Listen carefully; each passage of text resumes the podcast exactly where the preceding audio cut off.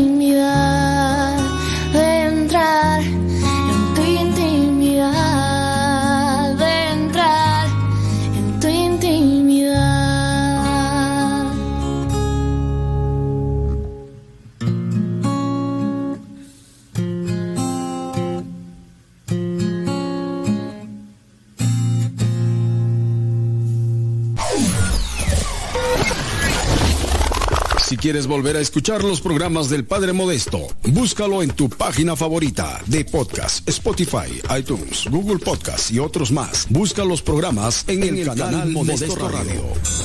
En el canal Modesto Radio.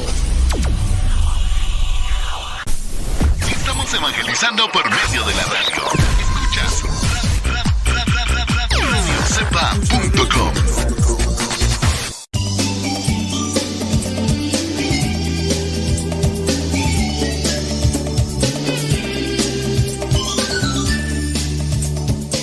Bendito mi Dios, aquí andamos.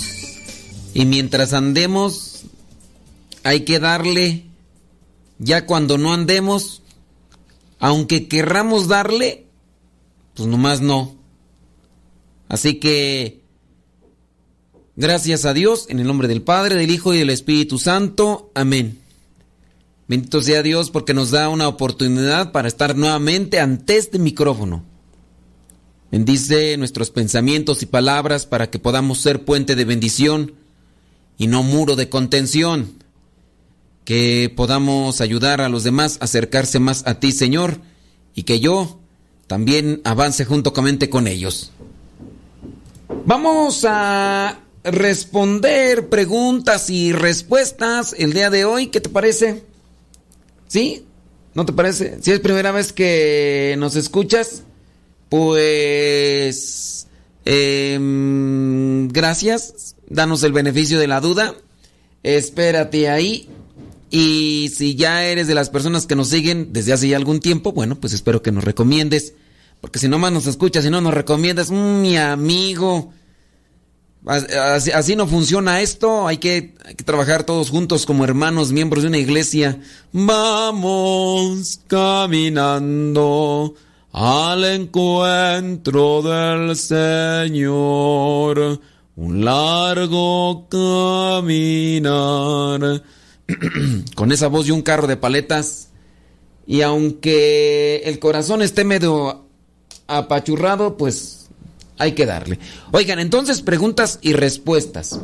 Ya por ahí estaba yo respondiendo algunas y se las respondo de manera escrita para que pues ahí sea más rápido, ¿verdad? Y ya si la persona eh, se quiere ir y ya después de que le contesté, pues ya, que se vaya, ¿verdad? Que se vaya pero despachadito, eso sí. Se va a ir pero despachadito, va, pues total. Dice, hola Padre Modesto, ¿podría ayudarme con un consejo? Dice que tiene 26 años. Dice que desde que tenía 15 años comenzó con dolores en el cuerpo, pero aumentaron a los 19. Tiene 26. ¿okay?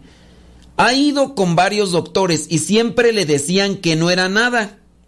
Hace apenas unos meses comenzó un nuevo tratamiento, pero a su mamá le dijeron que eso no es normal, que a él le tienen, que, que a él le tienen hecho brujería. Y ella, la mamá, anduvo preguntando. Le dijo que le dijeron que una curandera, de una curandera. Y ella fue a verla. Y que la señora le dijo que efectivamente, la curandera, le, le hicieron mal. Pero que necesita que él vaya para que le cure. Y su mamá dice que ya le sacó cita. Dice esta persona que tiene miedo. Dice, yo tengo miedo. Anteriormente igual y sin pensarlo hubiera ido, pero ahora sé que eso no agrada a Dios. Imagino que estás más acercado que tu mamá. Tu mamá está media. Y dice ahí que su mamá le dice que si Dios les dejó a esas personas curanderas, amoso, ahora resulta que ya nada más tenemos a la secretaria del Espíritu Santo, que es tu mamá, y que ya está determinando que esas personas que hacen brujerías y eso, las dejó Dios. ¡Vámonos! Ahora, pues discúlpame con tu mamá, pero está bien. Está bien, este.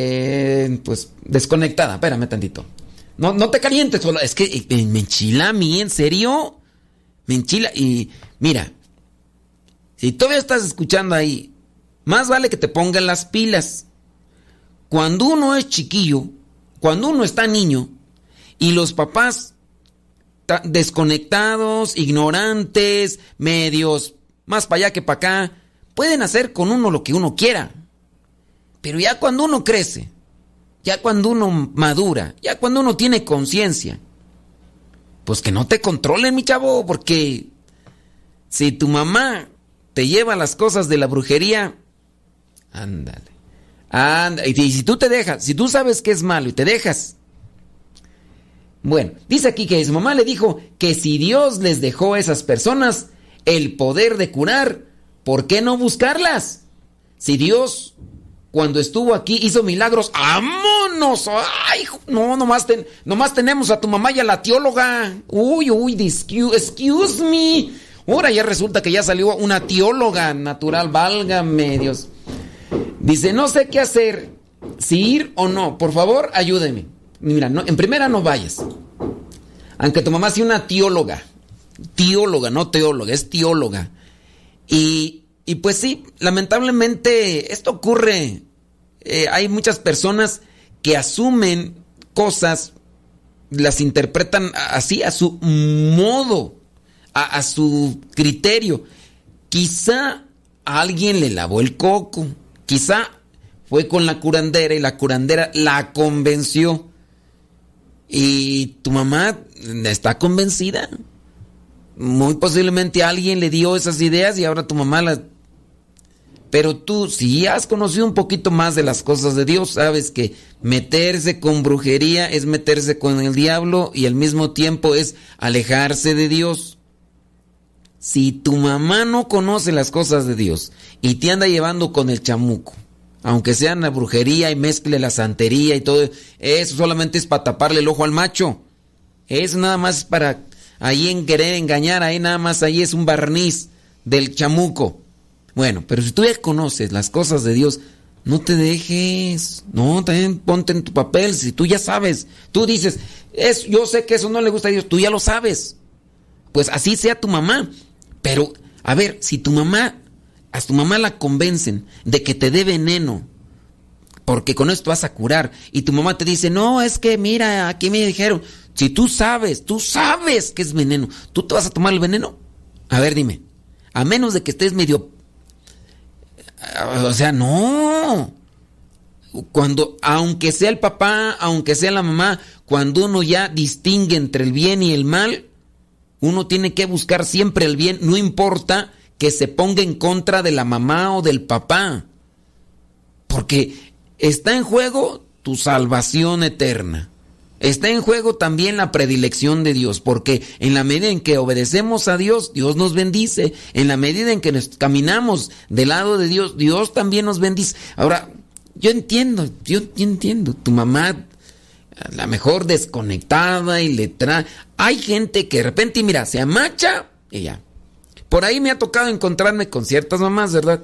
Hace poquito platicábamos con una señora por ahí que la señora empezaba a refutar, y fíjate hasta dónde llegó el caso, junto con sus hijos y sus hijas.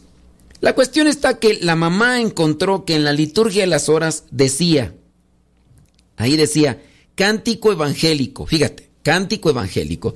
Para los que saben de liturgia, ya saben a qué me refiero, no voy a darme eh, el tiempo para explicar todo este contexto, ¿verdad? Pero en la liturgia de las horas aparece una, una oración que se llama este, antífona, antífona del cántico evangélico. Bueno, pues la señora comenzó a rebatir que no debería de estar en la liturgia cántico evangélico, porque la liturgia es católica. Y sus hijos y sus hijas le empezaron a decir, no, mamá, mira, que no sé qué, que no sé cuánto, que no, que estás mal, esto se refiere cántico evangélico porque se refiere, y ya. La señora no entendió, no, dijo que no. Pues bueno, ¿qué hicieron los hijos? Como saben que nos escucha, que me mandan un mensajito a mí. No, pues ya te imaginarás cómo... Y le dije a la señora, ay señora, usted, usted, si escuchan ahí ruido, no es un helicóptero, es que están arreglando el techo aquí desde hace ya como 5 o 6 años porque cada año se abre aquí la tierra y se abre el techo y pues, por si escuchan ruidos ahí. Entonces yo le dije a la señora, señora, si usted se apega a que evangélico es propio de hermanos no cristianos, no católicos, déjeme decirle que entonces ya en la Biblia hay dos eh, protestantes. Juan el Bautista, que es primo de Jesús, y también está Juan el Evangelista, que escribió el Evangelio. ¿Eh? ¿Qué tal? Esos son los dos primeros protestantes, Bautista y Evangelista. Dije, no, antífona del cántico evangélico. Hay cánticos en el Antiguo Testamento, el cántico de Isaías, cántico de Moisés y otros más.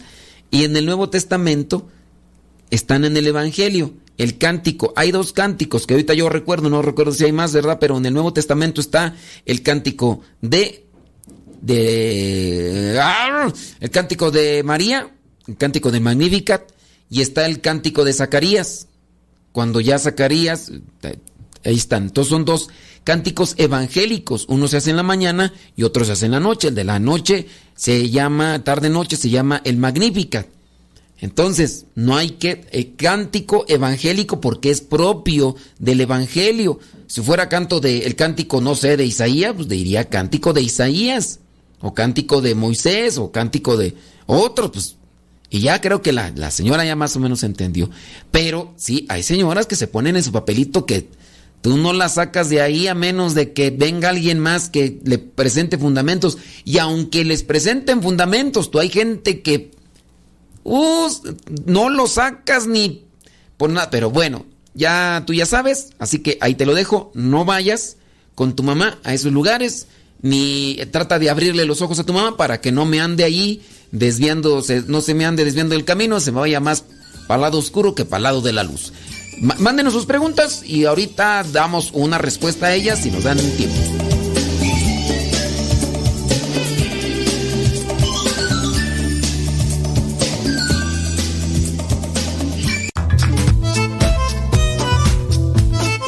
Si tienes preguntas para el programa, ve a la página de Facebook programa Evangelizar sin tregua y ahí déjanos tu pregunta y también ten paciencia para que podamos responder. Recuerda, la página se llama Evangelizar sin tregua. Programa Evangelizar sin tregua. Así se llama la página, programa Evangelizar sin tregua y ahí déjanos tu pregunta y vamos a responderte aquí en el programa.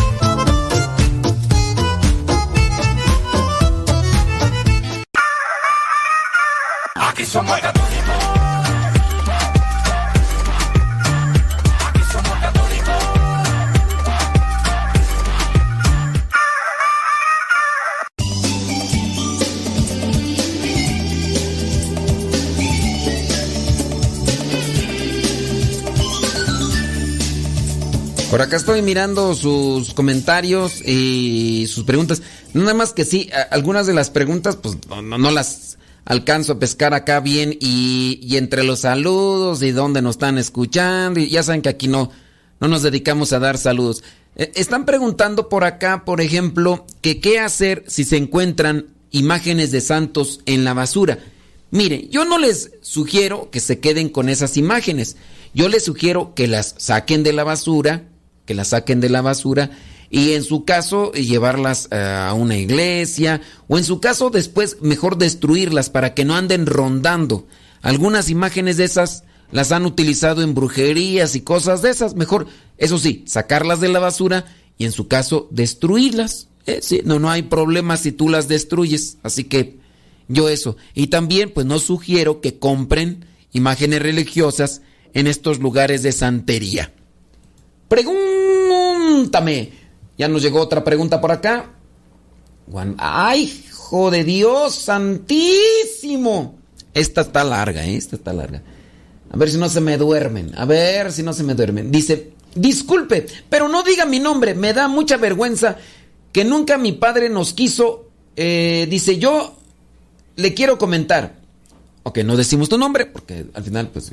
Dice, mi, dice, yo le quiero comentar, dice, mi papá a mí y a mi hermano nunca nos quiso y siempre le ha tenido, siempre le ha tenido muchas mujeres y a nosotros como hijos nos ha humillado.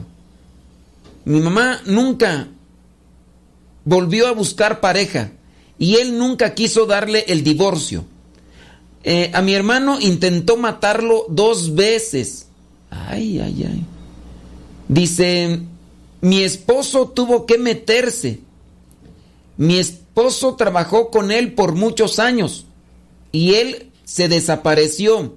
Y después de tres años, una de las amantes nos dijo que él estaba grave en un hospital. Ok, el que se desapareció entonces fue tu papá, ¿verdad? En lo que entiendo aquí. Entonces se desapareció. Les dijo que una de las amantes les dijo que, que estaba grave en un hospital que su corazón ya no funcionaba y que le quedaba poco tiempo de vida. Él tiene otra amante, o sea, estaba malo del corazón, pero le funcionaban bien otras cosas, yo creo, que. Ahí, ¿cómo está el asunto, eh? Dice, pues dice, nos dijo, si quieren ir a verlo, vayan. Ah, que la mamá les dijo, si quieren ir a verlo, vayan. Dice esta persona, mis hijos y yo le dije a mi hermano, no, si no nos busca es porque no quiere saber de nosotros. Y mi hermano dijo, y si no puede manejar o algo así, porque en el hospital lo sacaron. Y le dijeron que lo sentían, pero ya no podían hacer nada por él, pues. Mi hermano pasó buscándolo por tres días hasta que le dijo a un primo que no quería saber nada de nosotros ni vernos. Dice, mi papá por tapar sus pecados ha dicho que como hijos nosotros fuimos malos, cosa que es mentira. Y su familia nos ofende y nos maltrata. Y nosotros nos alejamos. Solo tuvimos contacto con este primo que dice que él debe mucho a mi mamá, que ella lo crió y nos buscó por años y nadie le da razón. Y yo le dije, mira, el día que él esté muerto, no nos avisen. No queremos saber nada de él. Pero la verdad me duele mucho que mi padre nunca nos haya querido. Nunca nos dio nada. A, a todas las amantes y a los hijos de ella les ha dado casa. A nosotros nada nos ha regalado. Y mi primo le dijo que él pidiera a Dios por su alma. Y él le dijo, el día que llegue mi hora, me voy a hincar a pedir perdón. Y Dios me va a escuchar. O sea que eso fue lo que dijo tu papá, ¿verdad? Y me va a perdonar. Y se acabó. Padre, el pescado es... A ver, a, ese es el pecado, ¿verdad? A ese es el pecado. El pecado es el que separa a algunas familias. La mentira, padre, hasta se burlar. A se burlar, ¿verdad? Hasta se burlar de nosotros por buscarlo. Dijeron que él se volvió y que se quería traer al amante y arreglarle, ah, que se fue a Estados Unidos y que quería arreglarle al amante hasta al amante papeles a ella y a los hijos, pero la verdad duele mucho y yo traigo cholera en mi corazón. Cholera en mi corazón. Ay Dios, tú, yo traigo cholera. ¿Qué podría ser? Cholera o qué, qué querrá decir? Yo traigo cholera en mi corazón. ¿Cuál palabra se parece así como que apretujado? Yo creo que será o qué. Es que pues no sé de dónde será la persona, a lo mejor por eso utiliza otras expresiones. Traigo cholera. O que le dolerá. O que traigo cholera o le dolerá. Es que no creo que sea chorrera en el corazón. No, no, no. Cholera, dolera. Bueno. A ver, entonces, en, en resumidas cuentas, el, el papá anduvo de pirinola suelta. Muy bien. Después abandonó a, la familia, a los hijos. Después anduvo por allá con las amantes y estaba en el hospital enfermo del corazón. Entonces la mamá les dijo que si ellos, que si los hijos querían, por lo que entiendo nada más son dos, tu hermano y tú. Eh, ese rudillo están arreglando el techo, ¿verdad? Porque aquí eso los digo, ¿verdad? Para que no piensen que, yo traigo... No, no, no. Entonces, a ver si se quita. A ver si no interrumpe. A ver si no es más grande el ruido que el... Que el, el. Entonces, ¿en qué estábamos tú? Ya hasta me... Se me... Acá se me fue el asunto. Entonces, mira, yo no sé aquí bien... Aquí el detalle. Mira. Pienso que a pesar de todo el mal que les haya hecho tu papá, a pesar de todo el desprecio que les haya hecho tu papá.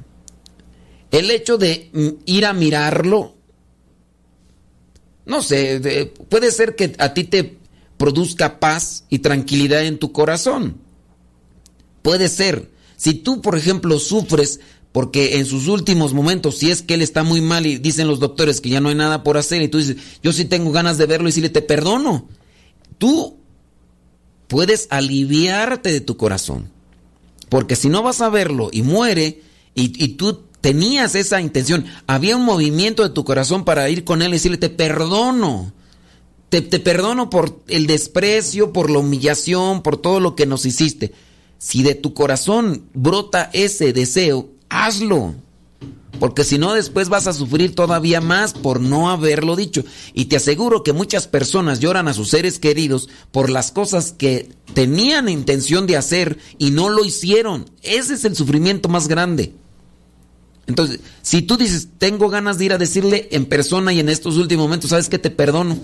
Y, ya. Y reza por él. Ah, mira, independientemente si es el papá o es un tío o quien sea, creo que nosotros debemos siempre ofrecer cosas buenas, aunque nos hayan dado cosas malas, porque las cosas buenas vienen de Dios. Y si otra persona nos maltrató, nos humilló, nosotros no debemos de corresponder con la misma moneda ni pagar con las mismas cosas, porque nosotros damos de lo que tenemos lleno nuestro corazón. Si tú te descuidaste en el corazón y te dejaste llenar por envidia o por el resentimiento o por todas esas cosas malas, pues eso es lo que va a estar en tu corazón. Pero si tú distingues ya lo bueno de lo malo y sabes que lo mejor es perdonar a esa persona porque Dios está ya en tu corazón, perdónalo y ve y ¿sabes qué? no lleves a tus hijos en dado caso. Tus hijos dicen, papá, mamá, yo quiero ir a verlo, eh, quiero despedirme de él. Bueno, pues háganlo. Pero que no, quede ahí en esa situación de ese dilema, esa de que sí, que no voy, esa porque después van a sufrir mucho. Entonces no, no te detengas. Si tú quieres, si tu hermano no quiere ir, pues no vaya. Pero perdónalo. Si tú ya sabes que actuó mal, ¿por qué actuó mal tu papá? Pues quién sabe, ¿verdad? Eh, no sé, a lo mejor él nunca tampoco lo amaron, a lo mejor nunca lo quisieron. Tantas cosas, ¿no? Porque cuando nosotros encontramos animalitos en la vida eh, agresivos, estos animalitos no son agresivos, ¿eh? Los animalitos los hicieron agresivos. Y así también hay gente que se comporta como en este caso tu papá, hiriente, eh, ofensivo, despiadado y todo. Y pero pues son cosas que les van dando en el camino y que sin darse cuenta ya no se pueden a veces desprender de ellas. No tienen una conciencia o cuando les tratan de abrir la conciencia ellos lo, lo toman como reproche. Y bueno, nosotros creo que si ya hemos conocido a Dios debemos reflejarlo con nuestros actos. Esa sería yo solamente mi consideración. Creo que tú tomas la decisión. Yo por lo tanto, te diría, si quieres tener paz en tu vida y en tu conciencia, y si de tu corazón nace ir a verlo para perdonarlo, ve, realízalo y deja que Dios se manifieste y a ver si Él se arrepiente para que Dios tenga misericordia de Él cuando sea que le llegue su momento. Mándanos tus preguntas y ahorita te respondemos.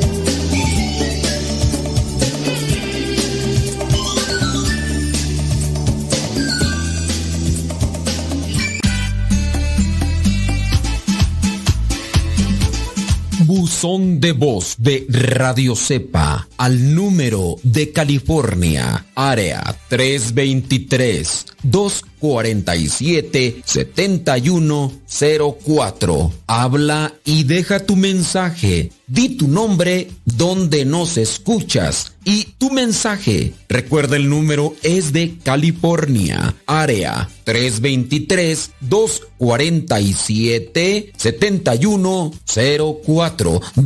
7104 247 7104 área 323 este número es de California, Estados Unidos. 247-7104, área 323, el buzón de voz de Radio Cepa.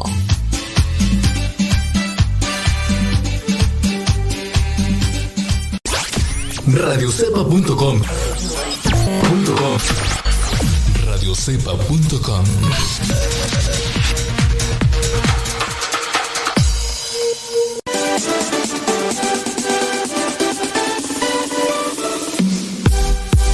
que nuestra prioridad es la evangelización. Transmitimos las 24 horas del día.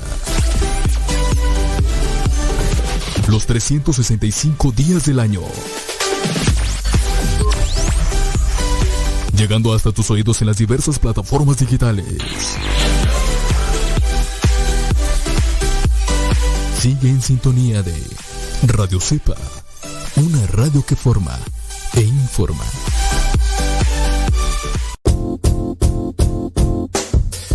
Hola padre, somos las hijas de Laura y lo escuchamos desde Denver. Este programa nos ha ayudado en la escuela. Nos gusta la trivia y todos los días lo escuchamos y todas las mañanas. Saludos a mi hermana. Hola padre, Dios lo bendiga. Me gusta la pregunta preguntona. Saludos desde Denver. Adiós.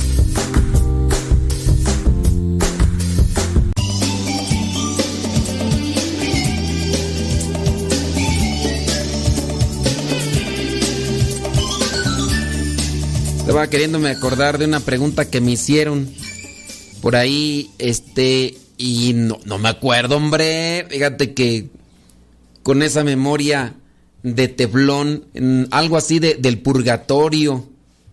Y ahorita, ya, ya la respondí, pero igual eh, quería mencionarla, pero pues ya ves que con esta memoria de teflón que tengo. Bueno, mientras que son peras y son manzanas, a las preguntas que son así concretitas, cortitas, las vamos a ir respondiendo de bolón ping-pong. Ya ves que cuando se puede, se puede. Hay veces que nada el pato y hay veces que ni agua bebe.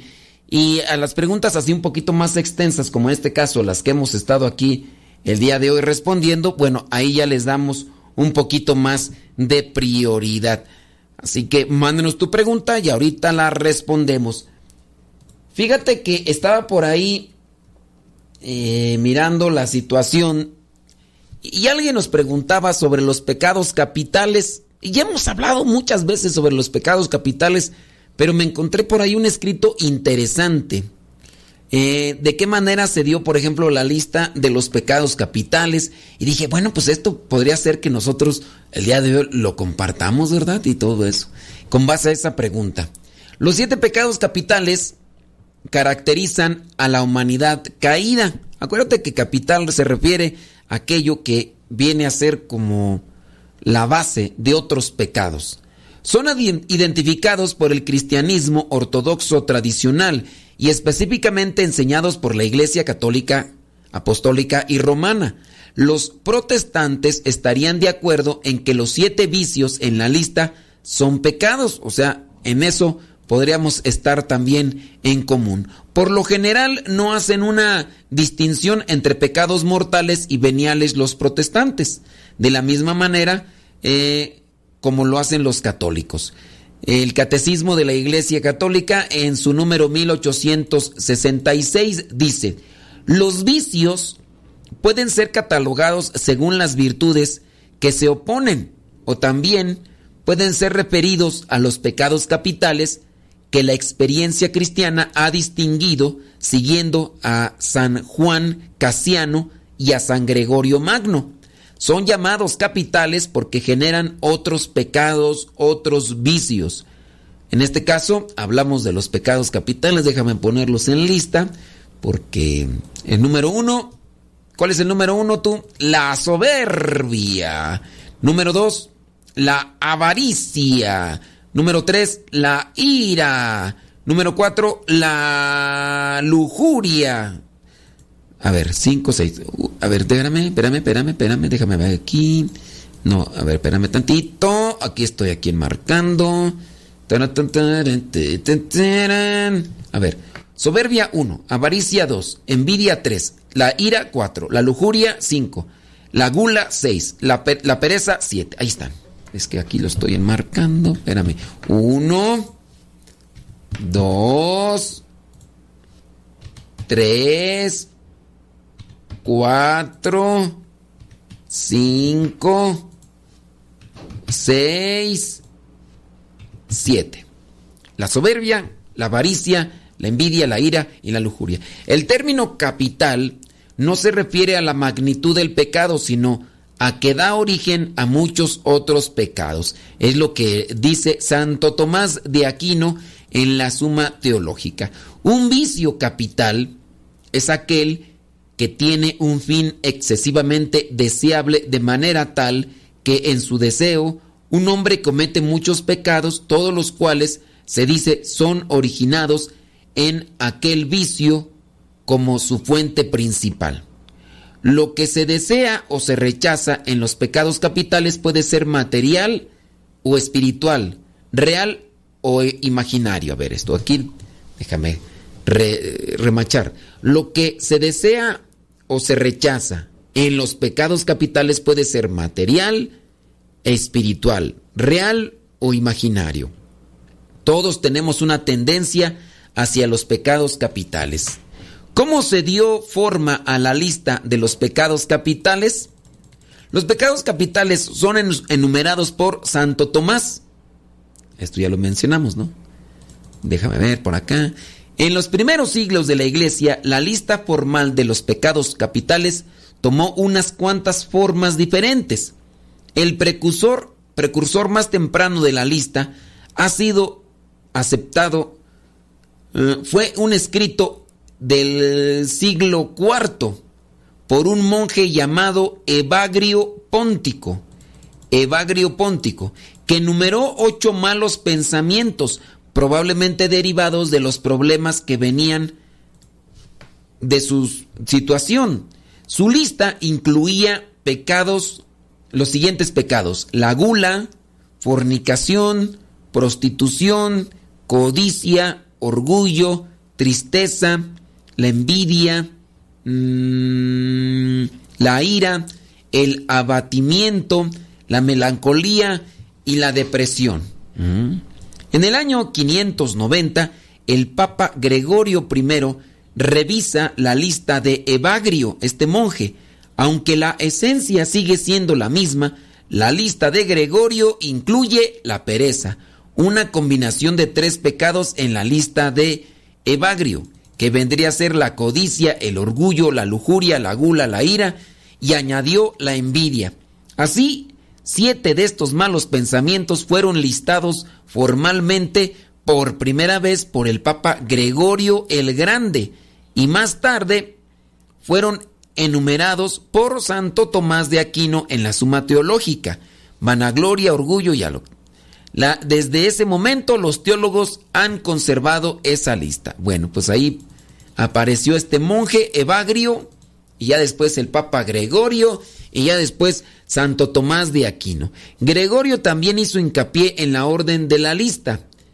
Primero puso la lujuria, segundo la gula, tercero la codicia, cuarto la pereza, quinto la ira, envidia, sexto y número siete la soberbia.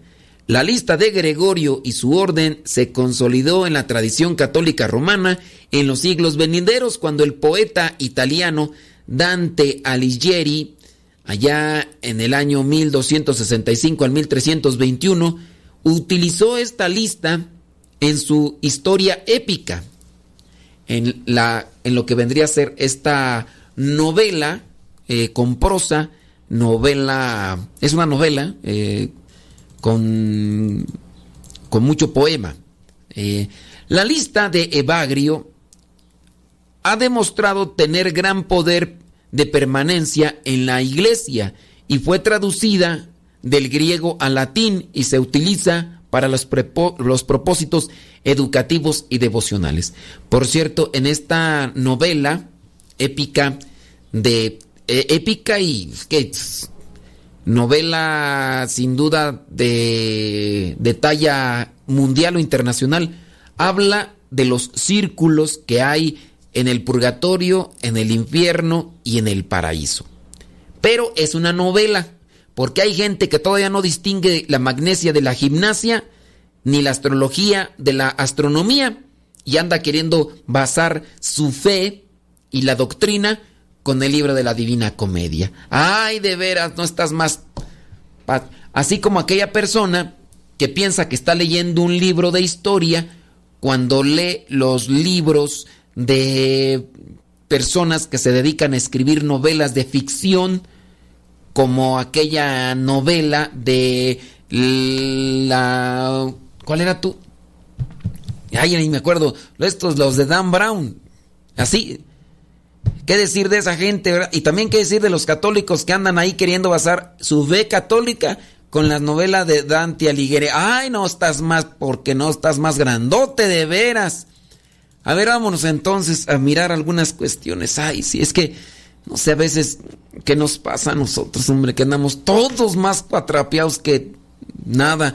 Andamos más perdidos. ¿Cómo va tú? Andamos más perdidos. Ay, se me olvidó una frase. Mm. Ah, sí.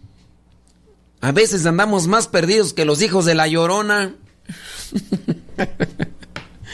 Hay que ponerse pilas, buzos, caperuzos, que no me los hagan majes, porque si no un día les van a les van a dar una buena bailada.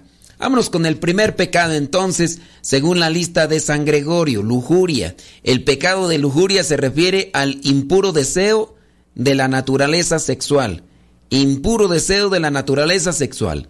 La sexualidad es un regalo de Dios y lo impuro no está intrínsecamente en sí misma. Sin embargo, la lujuria se refiere a los pensamientos impuros y acciones que hacen mal uso del don de la sexualidad, aquella cuestión que se aparta de la ley y de las intenciones de Dios para nosotros, sobre todo cuando la persona se deja llevar por intereses meramente egoístas, ¿no?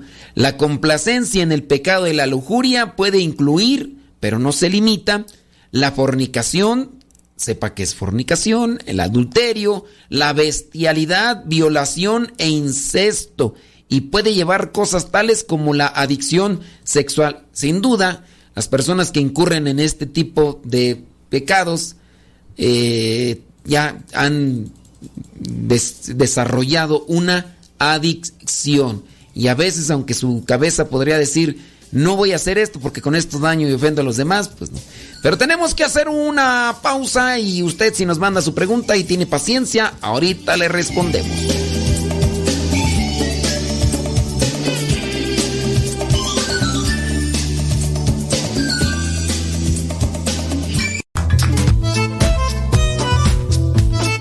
Si tienes preguntas para el programa, ve a la página de Facebook Programa Evangelizar sin Tregua y ahí déjanos tu pregunta y también ten paciencia para que podamos responder. Recuerda, la página se llama Evangelizar sin Tregua. Programa Evangelizar sin Tregua. Así se llama la página, Programa Evangelizar sin Tregua y ahí déjanos tu pregunta y vamos a responderte aquí en el programa.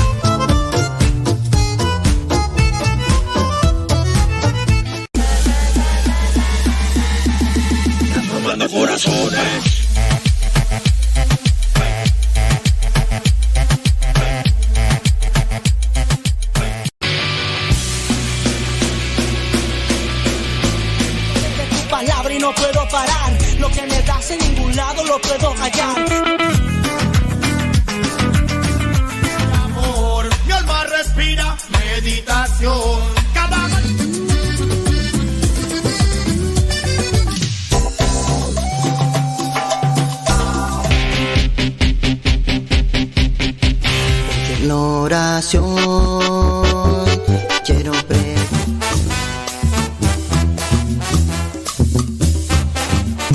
géneros de música católica aquí en radiocepa.com, la estación por internet de los misioneros servidores de la palabra.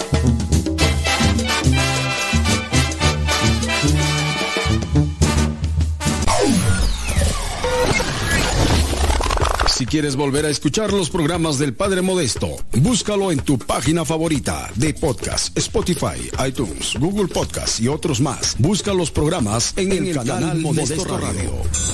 En el canal Modesto Radio.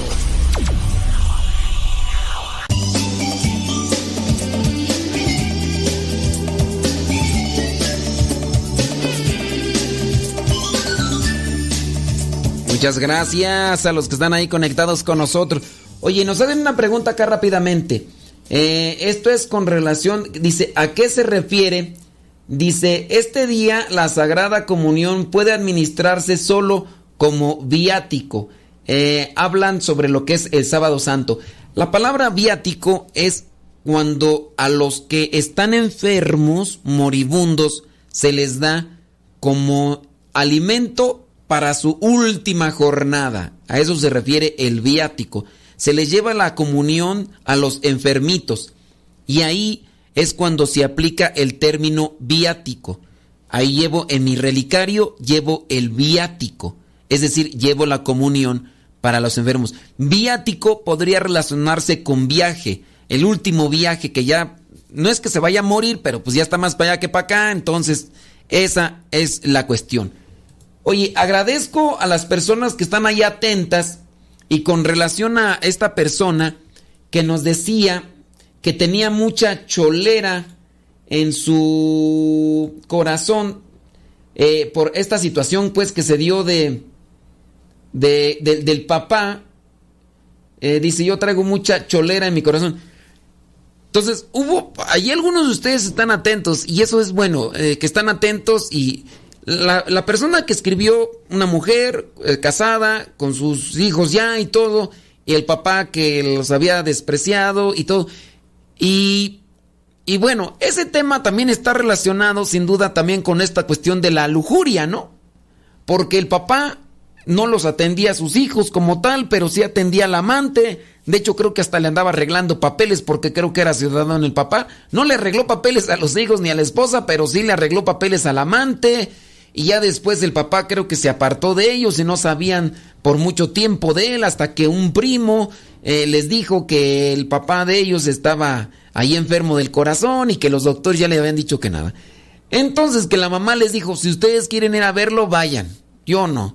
Entonces eh, la persona nos dijo aquí, dice, me duele mucho y yo traigo, traigo cholera en mi corazón. Y yo no entendía muy bien. Pero no sé, y algunos me están diciendo por acá, y algunas, ¿verdad?, que están atentos, atentas, dicen que a lo mejor se refiere al término en inglés cólera, al cólera. O sea, ¿será eso de que traen cólera en su corazón? Cholera, no sé. A ver tú, Kevin, ¿cómo se dice cólera en, en inglés? ¿Así es cholera o cómo, cómo se esto es lo que dicen no solamente una persona, sino, sino varias personas. Cholera. Ah, entonces ese es el término. Muy bien, muy bien, bien, bien, bien, bien. Entonces ya, ya le agarramos acá la onda. Es que si yo pensé que era una expresión, a lo mejor dije, a lo es una expresión, o a lo mejor un error de dedo, no, pero sí. Dice, duele mucho y yo traigo cholera en mi corazón, cólera en su corazón. Bueno, yo te diría, si a lo mejor estás muy resentida con tu papá por todo eso que hizo, por todo eso que manifestó con ustedes, eh, está muy bien. O sea, es aceptable que tú tengas cólera y dolor en tu corazón, pero hay que sanarlo. Así como uno, cuando uno trae un sufrimiento en una herida que está infectada, traigo mucho dolor y ya se infectó y me arde y, me lastima, pero yo voy a tratar de, sacar eso que, que me está ahí y aunque me duela más en el momento en el que me está purificando, pero con eso voy a salir de esta situación de infección. Si tú no te curas una infección puede ser mortal. Una infección si se agudiza y se expande puede ser mortal. También igual en el corazón. Yo entiendo que y acepto pues que puedas decir que traes mucho mucha cólera y dolor en tu corazón, pero más vale ir y en esos últimos instantes ahí decirle que, lo perdonas y mejor que sufras un poquito más y, y llores y todo, pero que con eso te purifiques y que ya no estés en esa situación. Bueno, seguimos ahí con el ruido allá que nos están allá arreglando el techo. Bueno, ese es de todos los años, ¿verdad? Nomás eso lo digo pues porque no piensen que son mis tripas que me están gruñendo. Eh, sí traigo hambre, pero este no es para tanto. Bueno, muchas gracias a los que están ahí atentos de, lo de la cholera, de la cólera y todo eso. Ándele, pues eso quiere decir que están, están en todo menos en misa. Gracias. Oye, y va conectado acá con lo de los pecados capitales, este señor, con lo de la lujuria. La lujuria es buscar de manera desordenada el placer sexual. Eres lujurioso cuando buscas el placer sexual por sí mismo, no importando que sea antes o fuera del matrimonio, no importando que ofendas a tu pareja, no importando que, que solo tú sientas bonito y tu pareja no. Eres lujurioso no solo cuando eres infiel, también cuando ves revistas o programas o imágenes o videos cuando te comes viva aquella persona, porque no solamente el hombre, ¿verdad? Aquí dice que la mujer, cuando ves a la mujer, ¿qué va pasando? Pero también hay mujeres que son lujuriosas, pues. Dice, recuerda que Dios creó el sexo como algo hermoso y que tiene dos fines, unir a la pareja. Por eso solo se vale dentro del matrimonio, ser el medio para la procreación. Por eso el acto sexual siempre debe estar abierto a la vida y no se vale tomar pastillas, además de que es pecado y no puedes comulgar si estás tomando pastillas, o si te pusiste el dispositivo DIU, o si utilizas preservativo o condón, no puedes comulgar. Eh, dice, la virtud que debes de cultivar para atacar la lujuria es la castidad. Entonces, para combatir la lujuria, la castidad. Y la castidad no es abstinencia, ¿eh? La castidad no es abstinencia, de eso no vamos a hablar porque tenemos más de qué platicar aquí y, y puede ser que nos alarguemos. Pero sí, busca qué es la castidad para que lo vayas ahí entendiendo y todo. Por ahí yo les invito a que tomen ese curso de la teología del cuerpo de San Juan Pablo II. Incluso hasta protestantes, algunos, porque dentro de lo que serían los cristianos no católicos, no tienen ellos una moral, no tienen una moral. O sea, no tienen un reglamento, cada quien ahí va rigiéndose conforme a su pensar y a su manera de idear las cosas. Y en la iglesia católica sí hay una moral. Entonces, por ahí está el libro y usted lo pueden comprar y hasta descargar de internet de las catequesis de San Juan Pablo II, que era un libro que ya tenía y todo, pero que lo fue haciendo ahí explicado eh, cada miércoles en su tiempo cuando él estaba entre nosotros y lo fue por ahí también compartiendo. Se llama la teología del cuerpo y eso le puede ayudar muy bien a los dos. Y más en el caso del varón que tiende a ser más promiscuo que la mujer. No, la mujer no está exenta de eso, porque también hay algunas que le dan vuelo a la lacha duro y sabroso, ¿verdad? Pero entonces ahí los dos, a ver si por ahí busquen. Ahí en internet. Sin duda yo recomendaría más que tomen este curso de alguien que lo esté viviendo, de alguien que ya lo haya eh, recibido y que lo, alguien que lo tenga bien asimilado. No nada más es leer sino que hay que ayudar a reflexionar para entender qué es la castidad. La teología del cuerpo de San Juan Pablo II. Bueno, la castidad es usar de ese hermoso regalo que Dios dio al hombre, que se llama sexo, de acuerdo a las reglas de Dios, solo dentro del matrimonio y solo con tu esposo o con tu esposa. Que sea un acto de entrega amorosa, hacer feliz al otro y no un acto de egoísmo. Solo importa lo que no es nada más buscar saciar los, el egoísmo, no que si quiero, la castidad es también cuidar los ojos, los oídos, la mente de lo que los medios de comunicación o lo que nos encontramos en el camino hay. Mm, dice, venden algo como normal y que es algo que ofende a Dios y que hace daño. Cuando estés tentado a ver este tipo de cosas, revistas, piensa que Dios, eh, piensa que Dios quiere lo mejor para ti. Ándale, pues bueno, debe ser casto en pensamientos, deseos, palabras y acciones. Lamentablemente, lo que vendría a ser eh, el actuar del maligno lleva a pensar a la sociedad en aquel que quiere vivir la castidad y llegan a crear un cierto tipo de burla. Es decir, cuando las personas quieren vivir las virtudes o quieren ser apegados a una moral cristiana, los demás tienden a burlarse y pues ese tipo de cosas obviamente a veces les afectan y les dañan mucho a, algunas personas y pues con tal de no verse humillados o con tal de no verse ahí, entonces comienzan ahí a sacar cosas y lejos de a veces de controlarse, le dan rienda suelta a sus pasiones. Bueno, podríamos seguir hablando de los pecados capitales y todo ese tipo de cosas, pero lamentablemente el tiempo ya se nos terminó. Y acá hay más preguntas y demás y yo quisiera acá responder, déjame ver si alcanzo acá a leer alguna de las preguntas. Dice eh, que su sobrina tiene una virgen que se encontró en la basura y está hermosa. Mm, ah, es que ese rato habíamos mencionado que qué se podía hacer con las imágenes que se habían encontrado en la basura. Yo les mencioné que pues, tuvieran mucho cuidado, ¿no? Porque, o puede ser que una persona católica de repente ya la contagiaron con ideas distorsionadas y tiró las imágenes. Yo les diría, sáquenla, pueden llevarla ahí a una iglesia, una capilla, eh, también tengan su cuidado y si la quieren en su caso destruir para que no ande rondando en la basura, pues sería mejor. Dice, muchas gracias, dice, me encantaría leerlo o que me lo explique a mí y a mi esposo. ¿De qué me hablas? ¿Que te explique qué o qué? ¿De qué? Ustedes piensan que estamos conectados con la mente y yo leo sus pensamientos. No, hombre, están más vaya que para acá. Bueno, ya nos vamos, señoras y señores. Se despide su servidor y amigo, el Padre Modesto Lule de los misioneros servidores de la palabra. Hasta la próxima, si Dios no dice otra cosa.